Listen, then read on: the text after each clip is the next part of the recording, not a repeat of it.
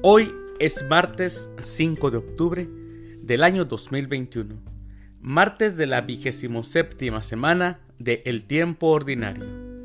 El día de hoy, nuestra Santa Iglesia Católica celebra a Santa Faustina Kowalska, Virgen, a San Froilán, obispo, San Apolinar, obispo, San Atilano, obispo, Mauro y Plácido, que fueron monjes, y a los beatos Raimundo de Capua y Bartolomé Longo.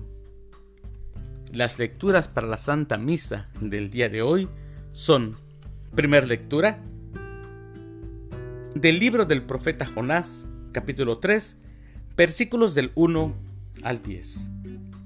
El Salmo responsorial del Salmo 129, Perdónanos Señor, y viviremos. Aclamación antes del Evangelio.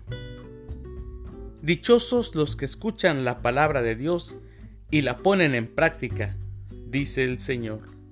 Aleluya, aleluya. El Evangelio es de San Lucas. Del Santo Evangelio según San Lucas, capítulo 10, versículos del 38 al 42. En aquel tiempo entró Jesús en un poblado y una mujer llamada Marta lo recibió en su casa. Ella tenía una hermana llamada María, la cual se sentó a los pies de Jesús y se puso a escuchar su palabra. Marta, entre tanto, se afanaba en diversos quehaceres, hasta que acercándose a Jesús le dijo, Señor, ¿no te has dado cuenta de que mi hermana me ha dejado sola con todo el quehacer?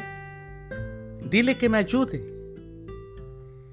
El Señor le respondió, Marta, Marta, muchas cosas te preocupan y te inquietan, siendo así que una sola es necesaria.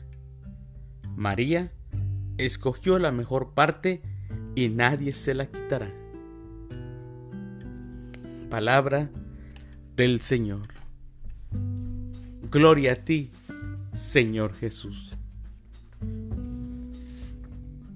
María se puso a los pies de Jesús y escuchó sus palabras. Oír hablar a Jesús debió haber sido una de las experiencias más hermosas. Muchas veces me he puesto a pensar cómo hablaba Jesús, y no me refiero al mensaje solamente, sino al tono de voz, sus gestos, sus movimientos.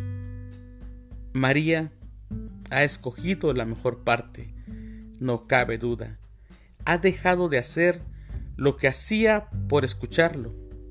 La actitud de Marta es contraria. Ocupada en los quehaceres no escucha. Está más afanada en sus actividades, en sus quehaceres.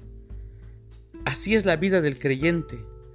Por estar ocupado, no escucha la voz de Jesús. No se da tiempo para oír su voz. No es que las actividades, las labores, los quehaceres no sean importantes, pero todas las cosas tienen su tiempo. Un alto en el camino siempre pone en orden la vida. Cuando escuches la voz de Dios, detente y contempla.